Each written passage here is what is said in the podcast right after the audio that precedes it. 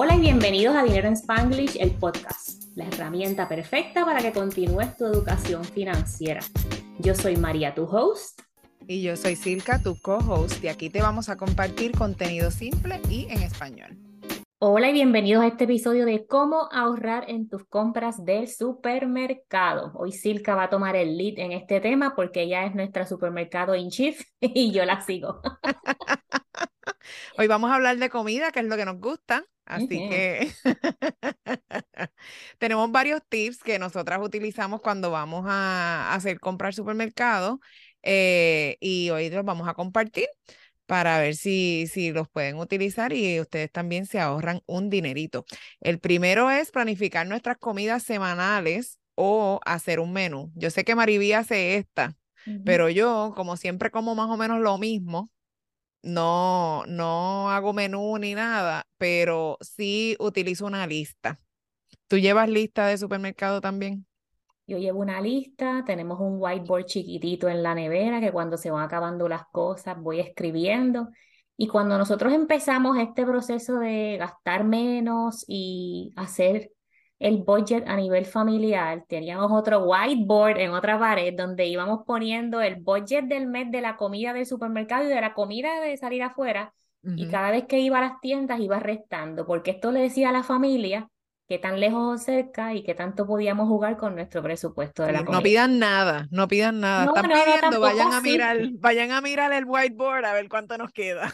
Tampoco así, pero ahora mismo si tú vas al supermercado, las alitas de pollo, yo no sé qué caramba pasó con las alitas, es horrible. Entonces las pechugas que antes era lo más caro, ahora está a uno y pico la libra.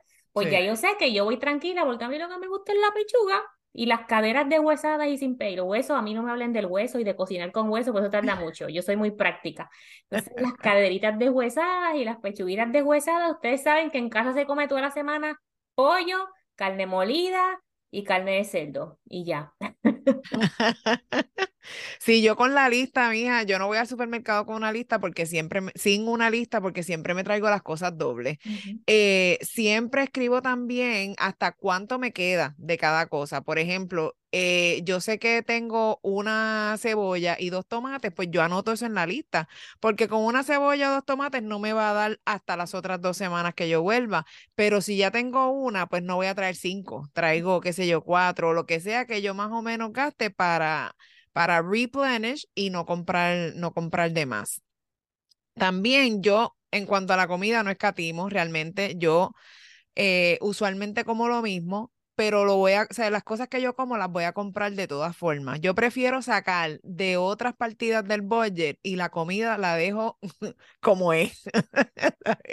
yo no me, yo no, I don't mess with my food, pero pero hay gente que hay veces sí va con un budget y entonces eh, podemos ir también con una calculadora. Ahora los teléfonos traen calculadora, que vamos tracking los artículos que vamos eh, poniendo en el carrito para ver más o menos cuándo vamos gastando. Y eso me recuerda mucho a mi abuelita cuando yo iba a hacer compras con ella, pobrecita, porque ella tenía, su budget era bien limitado, eh, sus recursos eran bien limitados y ella iba con su calculadora.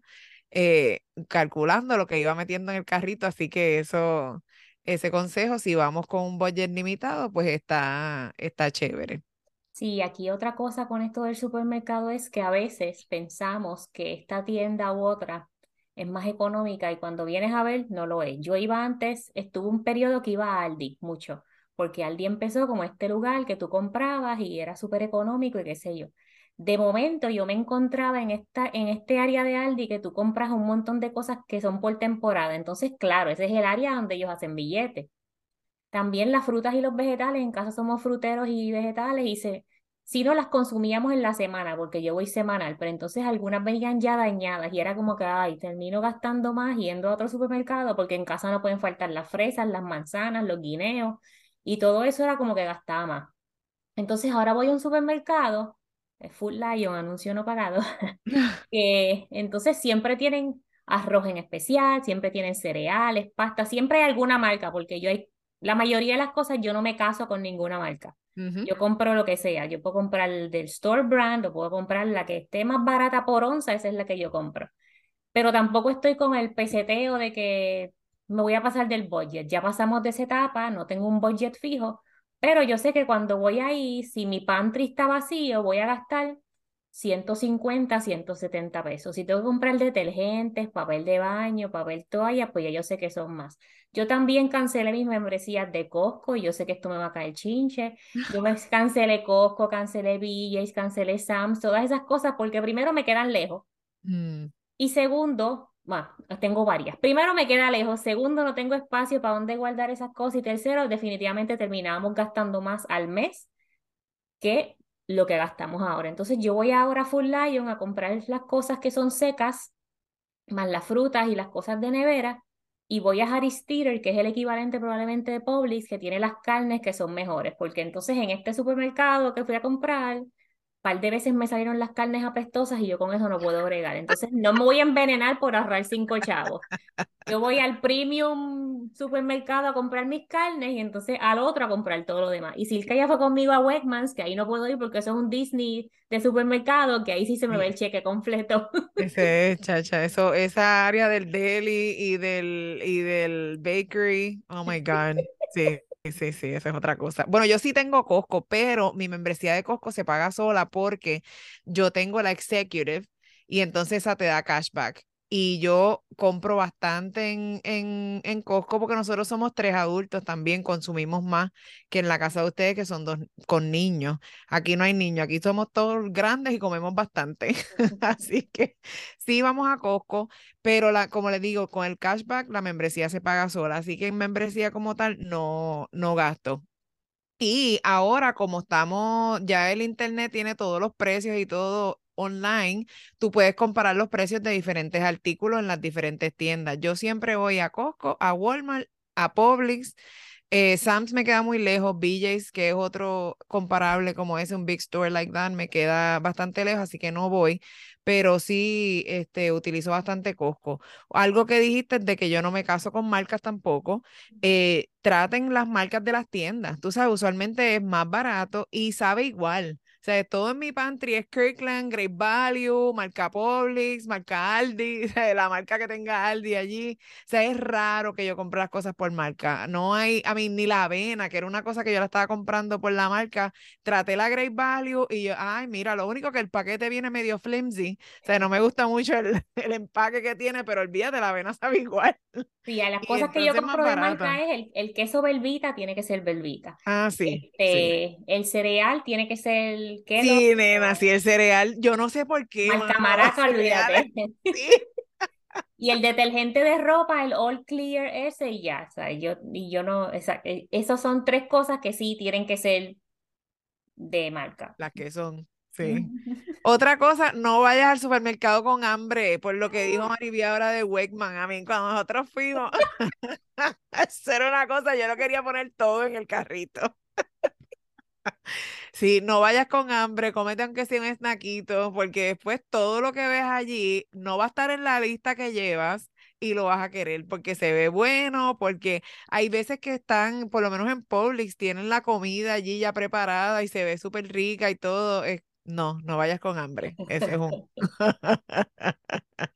Entonces, eh, también no compres los vegetales o las frutas pre-sliced, porque esas son mucho más caros que las que vienen enteras, nada más pasa el trabajo de picarlos y ahorras dinero, tú sabes, no hay necesidad para comprar, ¿qué te vas a ahorrar? Cinco minutos y te salen dos dólares más caro que lo que... Y el watermelon es algo, y las piñas y eso, esas bandejitas de frutas cortadas son una fortuna. Exacto. Y depende de lo que vayas a hacer, también puedes comprar las frutas congeladas, que te dura más y son mucho más baratas. Yo que estoy, me gusta hacer mis protein shakes eso, esas piñas tan ricas congeladas y no, no tienes el problema de que cuando la abres está marrón por dentro. Ay, sí, sí, sí. Eso es lo malo de comprar las frutas completas, que sabes, enteras así que tú no ves por dentro y tú no sabes, pero pues, tú sabes. Eh, pues estas son mis recomendaciones. ¿Tienes algo más?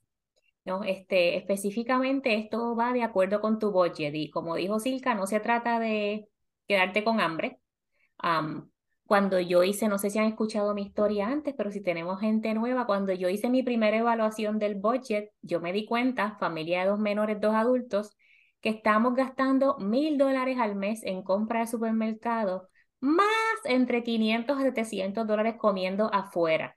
Y durante ese periodo de descontrol, yo botaba comida, botaba frutas, vegetales, porque yo iba al supermercado creyéndome que iba a ser un menú Food Network. Y olvídate, yo soy muy sencilla en la cocina y Silka lo sabe que cuando ella viene a mi casa, hazte lo que tú quieras ahí y ya, al menos que me inspire a cocinar, olvídate. Esto es básico. Así que ve con, ah, ajá, dime. ve con tu lista, establece prioridades, no te pongas a ahorrar de más, pero tampoco te vuelvas loca o loco como era yo, que entre las dos compras, entre la compra y la comida afuera, gastaba casi el salario de una persona part-time. Sí, dos cositas más que se me quedaron. Si vas a comprar dos o tres cosas, por ejemplo, hay veces vamos al supermercado por leche nada más y cogemos un carrito. Tú no necesitas un carrito para comprar leche. Tú sabes, si vas a comprar leche específicamente, vete sin carrito, sin canasta, sin nada. Si vas a comprar leche, pan, como tres o cuatro cosas, coge solamente una canastita. No cojas el carrito porque sigues viendo espacio en el carrito y vas de seguro a ver cosas que vas a querer y las vas a seguir echando en el carrito porque no te cuesta nada ponerlas ahí. Pero si la cesta se te sigue poniendo pesada, va a decir, no, ya me voy para la caja a pagar, tú sabes. Y ahí pues no, no echas cosas de más que no necesitas. También cuando las tiendas, cuando estés mirando en los estantes, mira los estantes de abajo, porque usualmente las tiendas ponen lo más caro al nivel de los ojos y los artículos más baratos están a la parte de abajo para que tú no los veas. Así que mire el estante eh, completo y compara los precios antes de, antes de coger algo. Y lo mejor que se han inventado es esto de poner el precio por onza al sticker, porque así tú rápidamente puedes mirar y ves que el que está a 2 por 5 sale más barato que la caja más grande que antes comprabas que estaba más barato. Otra cosa que quería decir y por último es, um, si a ti te gusta comer como nosotras, eh, puedes crear tu presupuesto de supermercado y de comer afuera aparte, o puedes simplemente crear un budget de comida y tú decides con tu familia, porque hay gente que no le gusta cocinar y no hay nada con eso. Hay gente que le encanta hacer meal prepping, ya sea por metas de peso o por metas de presupuesto, porque simplemente le gusta. Y hay otros que hacemos 50-50, comemos cuatro días en la casa, tres días afuera y puedes o hacer un budget separado o simplemente un budget completo de comida y listo. Muy bien. Pues gracias por escucharnos. Si tienes algún otro tip, déjanoslos en, el en los comentarios o contáctanos por IG, por Instagram, a Dinero en Spanglish. Gracias. Bye. Si estás ready para crear tu plan financiero y encaminarte hacia la independencia financiera, revisa las notas del show para que veas más información sobre el programa VIP de Transforma tu Dinero. En este programa vamos a trabajar juntas en ese plan hacia la independencia financiera. No lo sigas dejando para luego. Tú y tu futuro te lo van a agradecer.